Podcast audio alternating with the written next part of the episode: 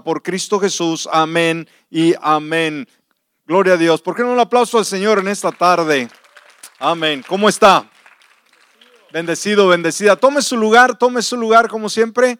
Sean bienvenidos a la casa del Señor. Esperamos que hayan tenido un bonito día el día de hoy y pues a sentir el cuidado de Dios sobre sus vidas. Así que vamos a estar yendo a la palabra. Prepare sus notas, por favor, prepare sus notas eh, y vamos a aprender eh, de la palabra de Dios. Amén. Continuamos con esta eh, serie que hemos estado tocando los días miércoles sobre los grupos de conexión o los grupos pequeños y vamos a, a seguir ahondando en ello. Nos damos cuenta que los grupos pequeños dentro de la iglesia, como lo hemos estado analizando, son de suma importancia. Surgieron no en el siglo XXI, sino ya la iglesia primitiva los desarrollaba y fue el motivo por el cual la iglesia se multiplicó alrededor del mundo. Entonces dijimos, esos grupos pequeños dentro de una iglesia grande hicieron la gran diferencia. Y en eso nos estamos enfocando.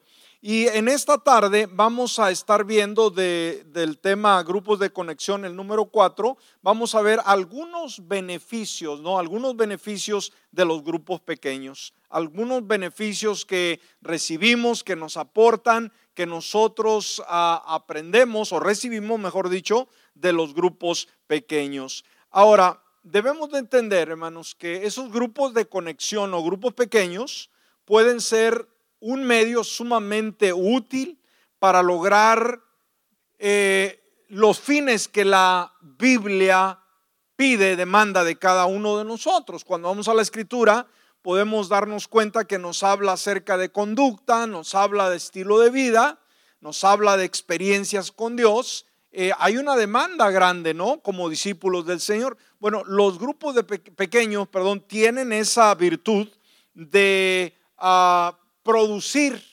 generar ese ambiente en el cual aprendemos y desarrollamos y tenemos una, un crecimiento a la manera del Señor. Debemos de entender que existe una belleza innegable, una, un ambiente único entre los miembros de la iglesia que se reúnen tanto en público como lo hacemos a los diferentes días de servicio aquí en la iglesia, como también en reunirse en grupos pequeños. Ahí hay un valor muy importante.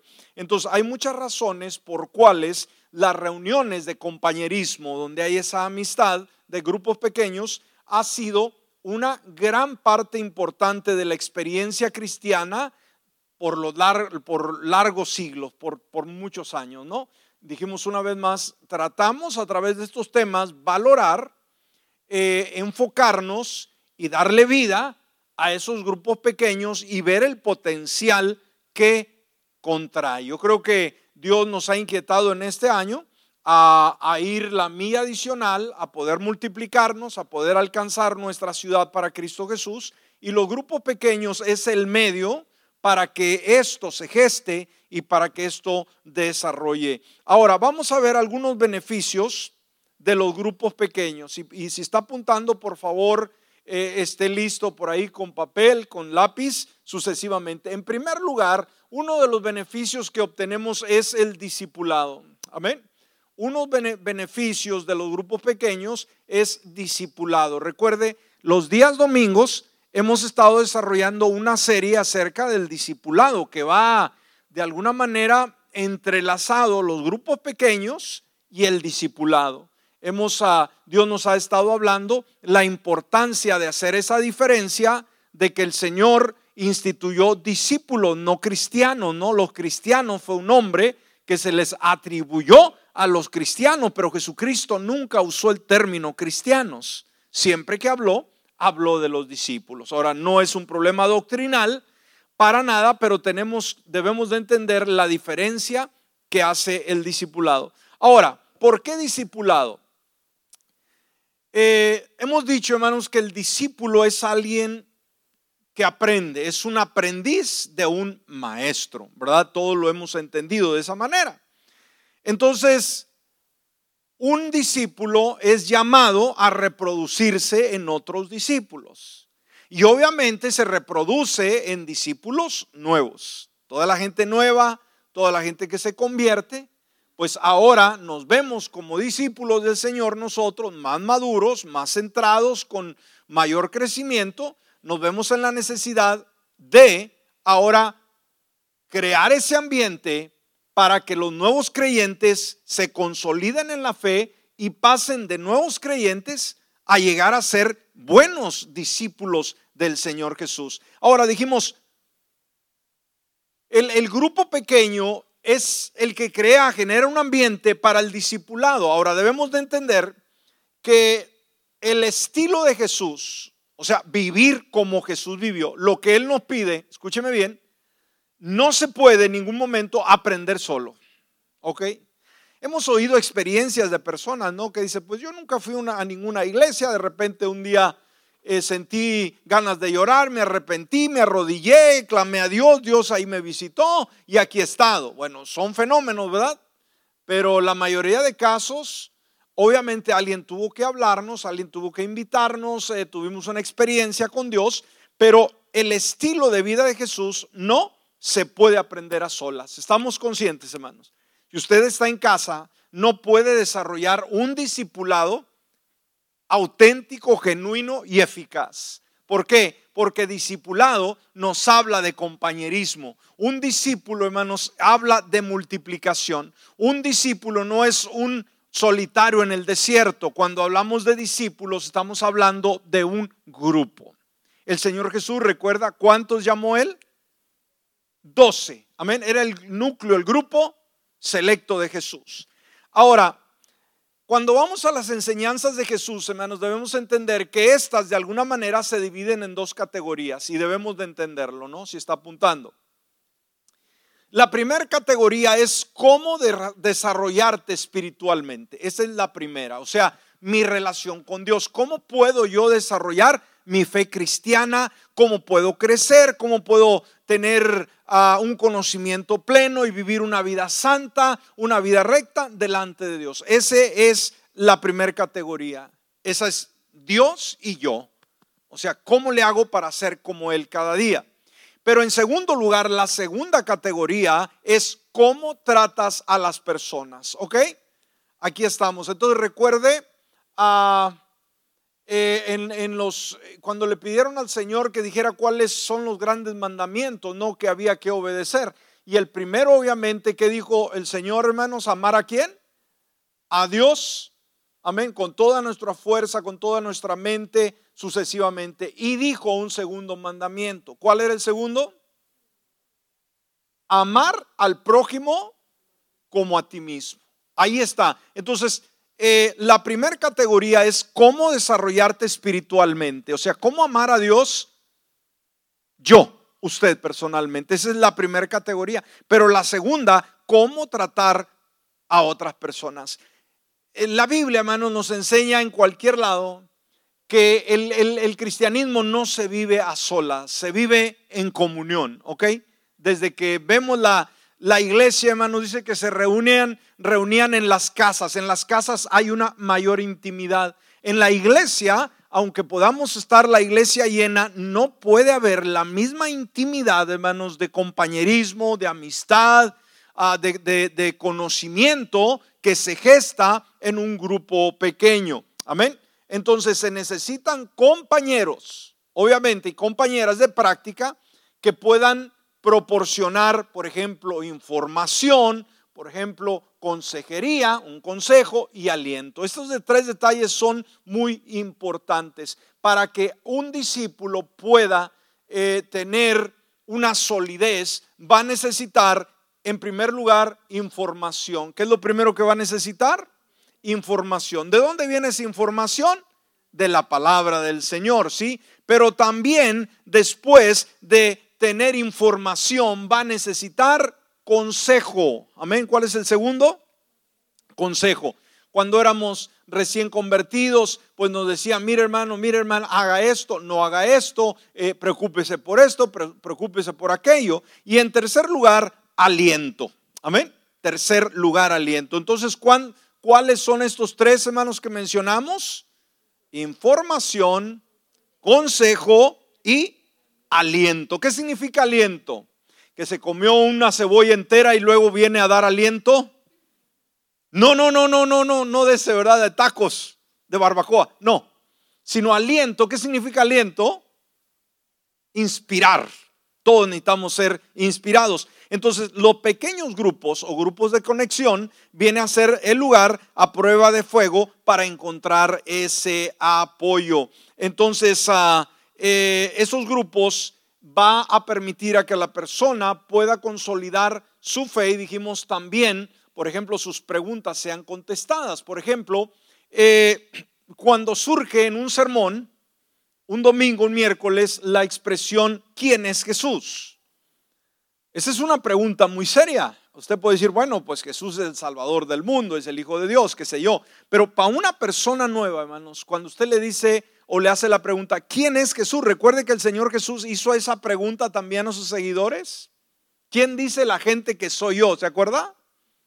Entonces, él quería saber ah, de ellos. Entonces, cuando una persona nueva escucha quién es Jesús, entonces escucha esa palabra desde el púlpito, pero obviamente él no entiende, ella no entiende, va a necesitar amigos, va a necesitar gente de confianza en la cual le puede decir, ¿sabes qué? En el sermón se usó una expresión, ¿quién es Jesús? Todos dijeron amén o dijeron un montón de cosas, pero yo no sé quién es Jesús. ¿Me puedes explicar? Entonces, ese es el paso al discipulado. Y lo hemos mencionado, hermanos, hay temas que se dan del púlpito, que están muy bien hechos, pero no todos lo entienden. Y qué triste y es irse con una duda a la casa. ¿Verdad que sí? Y esto nos ha pasado a todos, hermanos. Yo recuerdo aún en mis primeros años, aún ya como ministro, había términos o había eh, ciertas frases o había ciertos conceptos que yo no los entendía del todo, ¿no? Por ejemplo, eh, en aquel pasaje, ¿no? Cuando el Señor llamaba eh, a, su servicio, al, discipulado, y dijo, o sea que uno de ellos que estaba ocupado, recuerda que le dijo, Señor, pues espérame, te voy a seguir, pero deja que entierre a mi padre. Lo han leído, ¿verdad? ¿Sí? Entonces decir, Señor, yo te sigo, pero permíteme que deje, que entre, entierre yo a mi padre. Yo, yo tardé años, hermano, para entender ese concepto. Eh, entonces decía, como, ¿qué le dijo el Señor Jesús? Deja a los muertos que entierren a sus muertos y tú ven y sígueme. Yo decía, pero ¿cómo es posible, no? ¿Cómo es posible que Jesús a lo mejor están velando el muertito, deja, lo que otros lo entierren y tú sígame? Qué egoísta el Señor. Y soy franco, hermano, soy franco.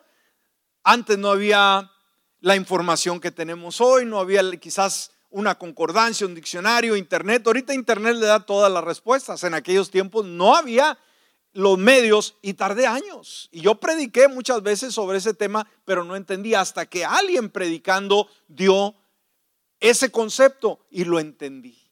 Entonces, ¿qué quiso decir aquel hombre, hermano? Deja que entierre a mi padre y te sigo. No quiere decir que lo tenía velando y lo iba a enterrar. Lo que le estaba diciendo es, espérame, Señor, a que mi papá se haga viejito y se muera. Pueden ser 10, 15, 20 años que aguante el viejo. Y ya cuando lo entierre, yo te sigo. ¿Entendemos, hermano? ¿Sí me entiende? Pero si no, sabe el contexto, pues se queda, pues Señor, fue muy cruel, ¿no? Al decir eso. Entonces yo personalmente, entonces no, no dudamos, quizás hay muchos que dicen, ya me sé toda la Biblia. No, no, no, no, hay conceptos que no entendemos, hermano. Y seamos francos, seamos francos. Y quizás muchos de ellos no los vamos a entender nunca, los, los aceptamos a través de la fe, vemos, vemos diferentes conceptos, pero no los entendemos, ¿no? Entonces, imagínense, eso es para nosotros que no será para un nuevo. Entonces, ah, los amigos tienen que ayudarle a lidiar con él, con ella, con esa pregunta cara a cara. Entonces, en todo un buen discipulado, escúcheme, la curiosidad es muy importante. ¿Qué dije, hermanos? En todo buen discipulado, la curiosidad es muy importante. Un discípulo que no pregunta, hermanos, mm, está delicado. ¿Ok? ¿Me explico? Si llega una persona totalmente nueva, llega a un culto, llega a otro, nunca ha visitado una iglesia, no conoce absolutamente nada de Dios, pero llega y nunca cuestiona nada, cuidado. Tiene que acercarse y decir, ¿entendió el tema? ¿Entendió lo que se quiso decir? Pero la curiosidad, el, el que él o ella oiga y le está codeando, cuidado cuando le toque a usted, no. Oiga, hermana, ¿y qué quiere decir ese concepto? Ay, pues yo no sé. Pregúntele al pastor. No. ¿Ok? Eh, eh, un hermano, oiga, hermano, ¿qué quiere decir el pastor con eso? Eh, fíjese que yo no sé. No, no, no, usted tiene que saber. Ahí está lo delicado del discipulado. ¿Me explicó? Porque no el pastor va a andar en todos los grupos pequeños contestando todas las preguntas, hermano. Usted tiene que conocer la palabra. Un discípulo conoce la palabra. Amén. Entonces, cuando los líderes de grupos pequeños cultivan un ambiente de apertura y confianza, pues obviamente se alienta a los miembros del grupo a hacer preguntas que quizás no harían en otro lugar. Y esto lo hemos mencionado anteriormente.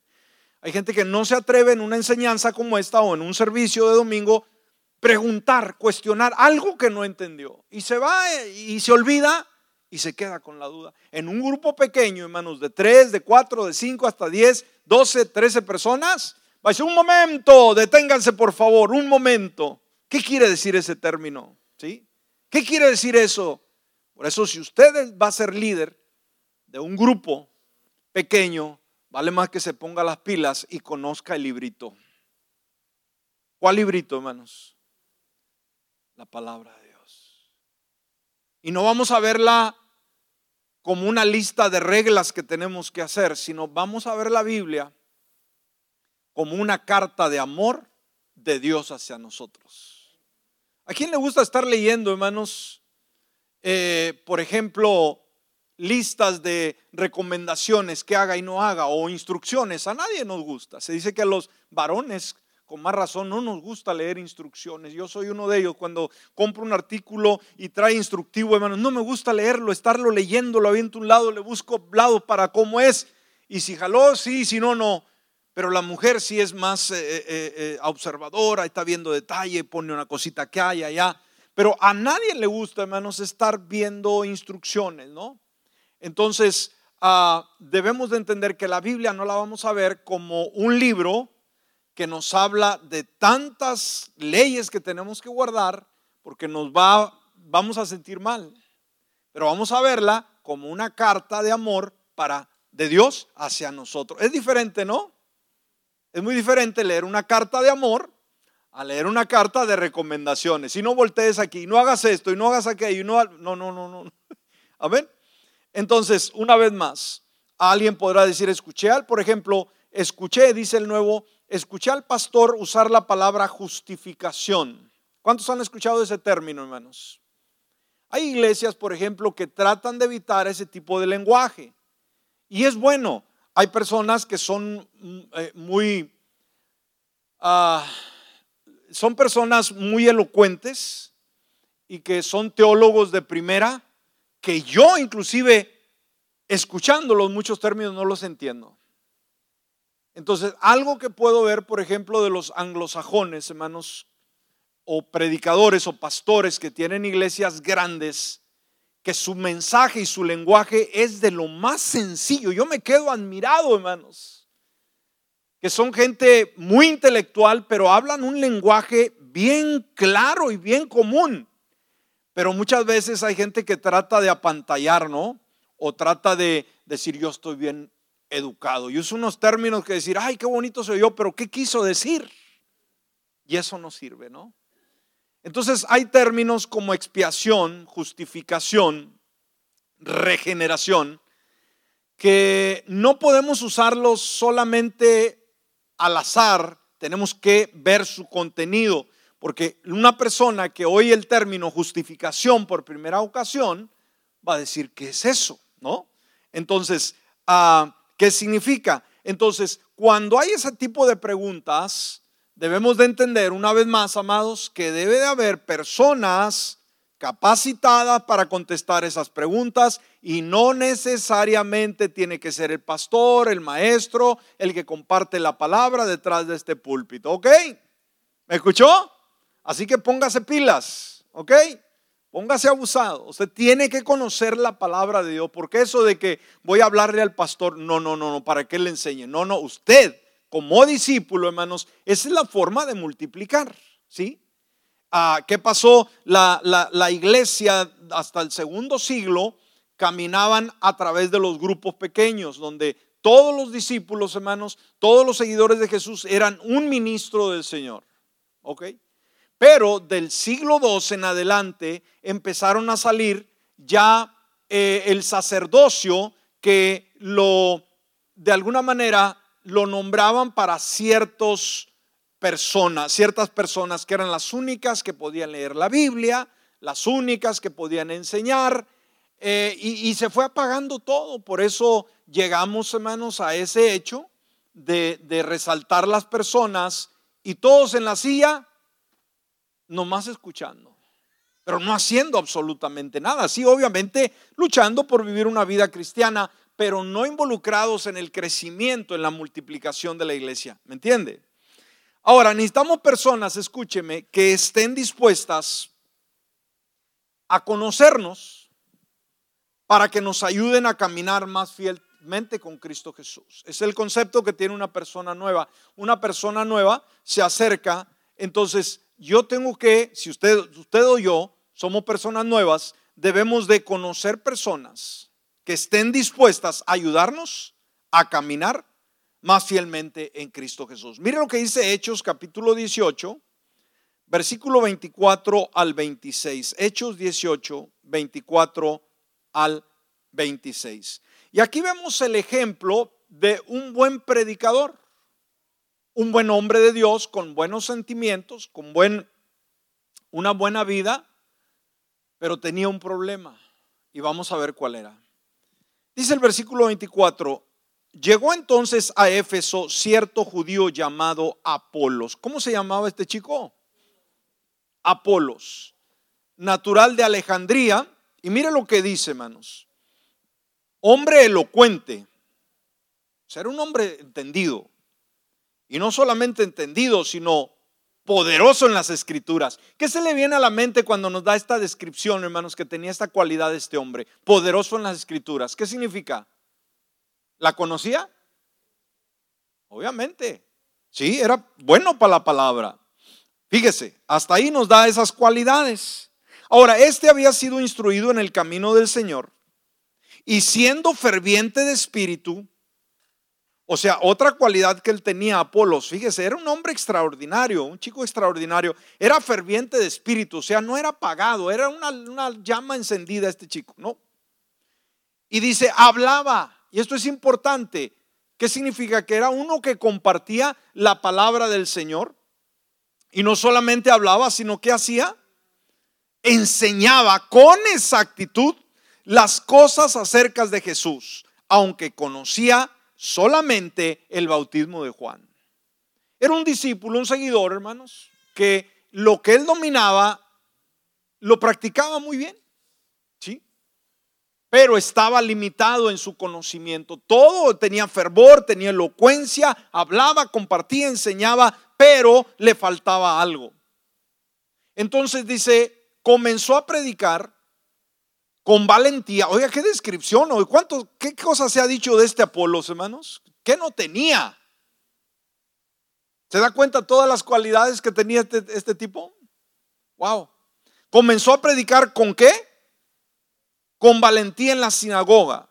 Ahora, fíjese, y cuando Priscila y Aquilas le oyeron, aquí era una pareja, hermanos, que estaban más eh, enterados, tenían más conocimiento de la palabra. Aquí nos dice la escritura que este solamente había, eh, conocía el bautismo de Juan, o sea, esa doctrina de Juan. Pero Priscila y Aquilas, hermanos, estaban más diestros, con más conocimiento de la palabra. Dice, cuando lo oyeron, ¿qué hicieron, hermanos? Lo tomaron aparte y le expusieron con mayor exactitud el camino de Dios. Vemos, él, era franco, él era sincero, hermano. Lo que sabía lo compartía, pero no conocía todo. Pero gracias a Dios por Priscila y Aquilas, ¿sí? Que vieron la necesidad de que Apolos fuera eh, de alguna manera llevado a un conocimiento más claro de la palabra. Por eso, gloria a Dios por los amigos, las amigas que se interesan en corregir lo defectuoso, en corregir aquello que, que se ignora, aquello que no se sabe. Amén. Entonces dijimos, todos necesitamos amigos. Y esto se aplica también obviamente en el ministerio, ¿no? Cuando alguien ah, está exponiendo una palabra, una doctrina, algo que no entiende, yo creo que también los ministros que ah, tenemos o tiene alguien más capacidad, sobre él, sobre ella, pues obviamente puede corregirle su, teología, ¿no? Entonces, para... Eh, le expusieron con mayor exactitud el camino de Dios. Si usted lee al resto, se va a dar cuenta que Apolos captó el concepto y que bueno, él agradece obviamente de que hubieron estos amigos, pero sabe que hace falta esas Priscilas, esas Aquilas, esos hombres, esas mujeres de Dios, para que compartan, ¿sí? saquen de dudas. Entonces, uno de los beneficios que obtenemos acerca de los grupos pequeños o conexión es, ¿cuál es? Dijimos punto número uno, discipulado. ¿Están aquí? ¿O se fueron con Apolos? En segundo lugar, otro beneficio que obtenemos, hermanos, es el estudio. Amén. Estudio. Ahora, debemos de entender que esto es muy importante, hermanos. La palabra es la que nos forma, la palabra es la que nos da dirección, es la que nos da conocimiento. Necesitamos estudiar la palabra.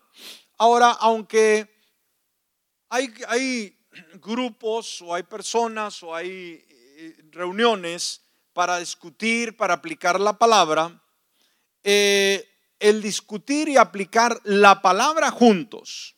Dijimos, hermano, una vez más, el hecho de que usted esté sentado, yo estoy exponiendo un tema o cualquiera de los que ministran la palabra, usted aprende, no dudo.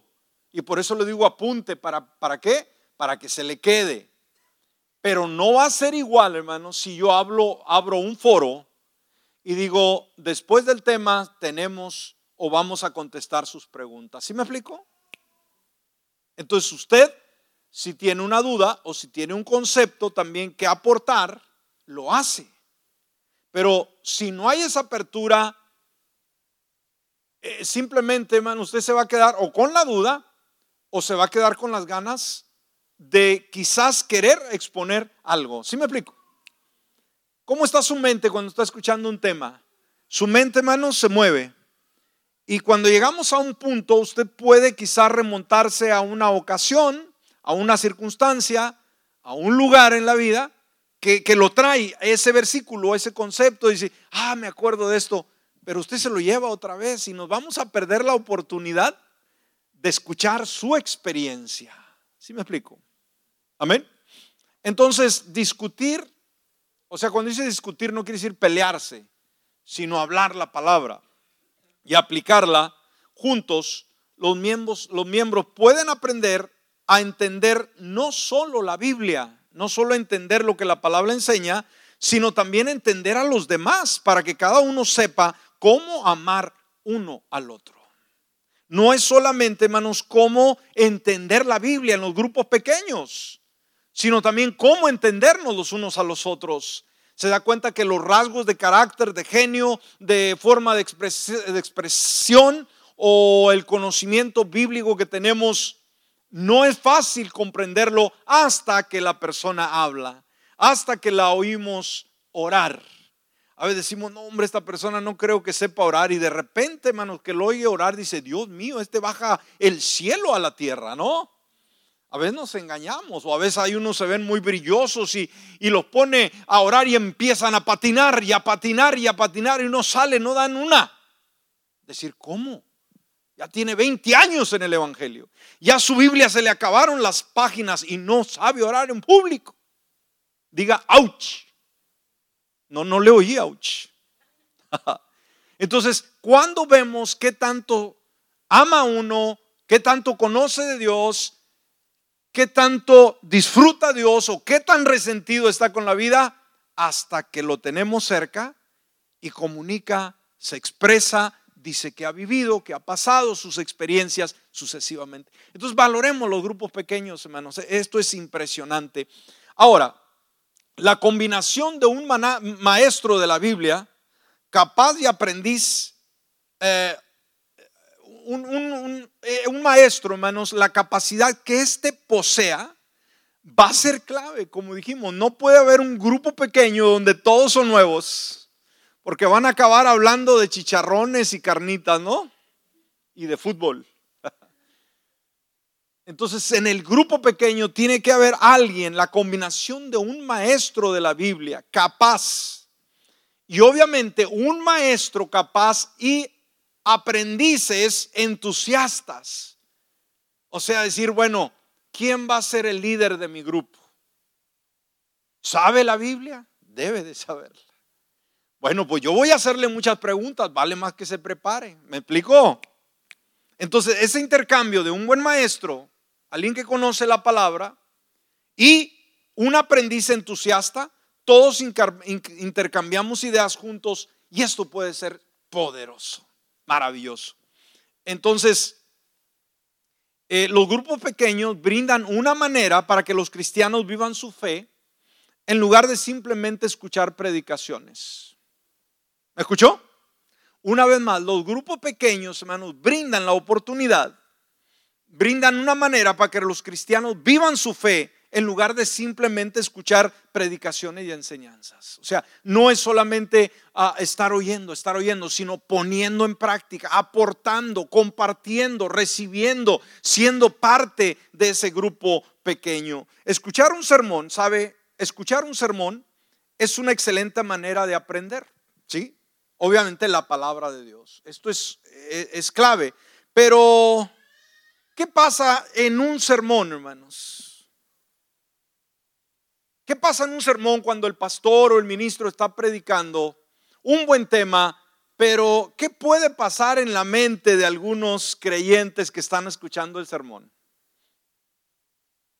Pregunto, ¿puede de repente darse una escapadita para Houston? ¿O Honduras? ¿O a Nicaragua o Guatemala? Pregunto, ¿o al juego de fútbol? ¿O al trabajo? Estando aquí, sí. ¿Sí me explico? O sea, usted está escuchando, y más cuando los pastores hablamos demasiado y tardamos una hora para predicar, ¿no? Imagínese, ¿y cuándo acaba este hombre, no?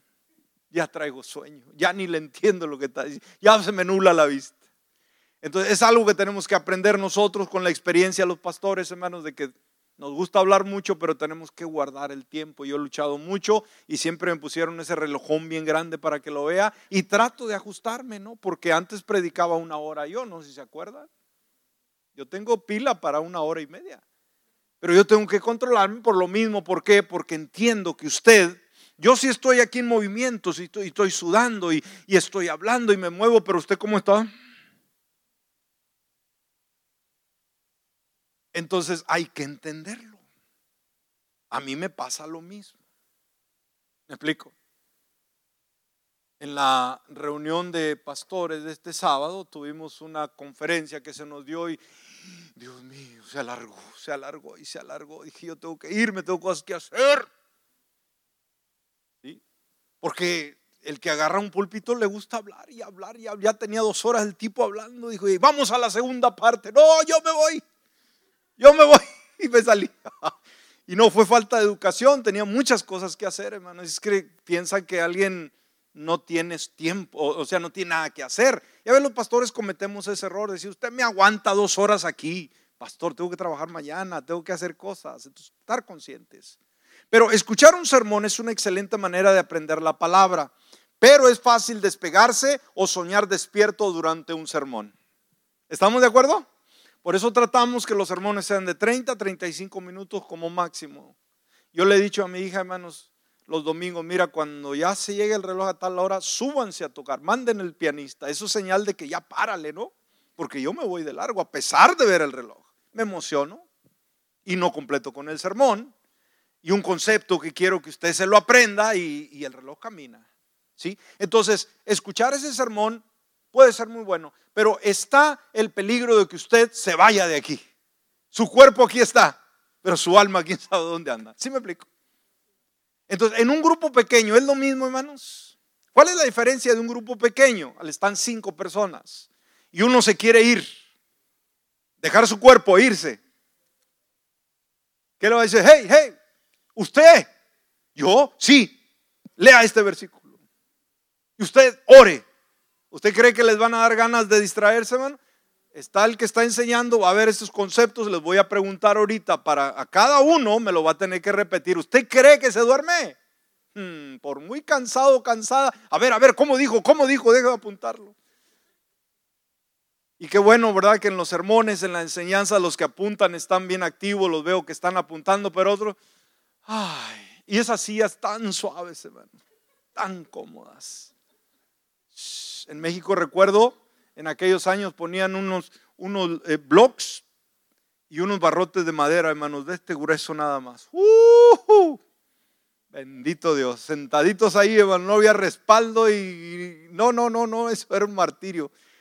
Pero aquí esas, esas sillas, hermanos, benditas sillas, son una de las mejores, gracias a Dios, cuando se adquirieron tan, tan cómodas. Usted vaya a otra iglesia, hermano, no importa quién sea. Y usted llega y se sienta, hermanos, y pega siente el fierro de abajo.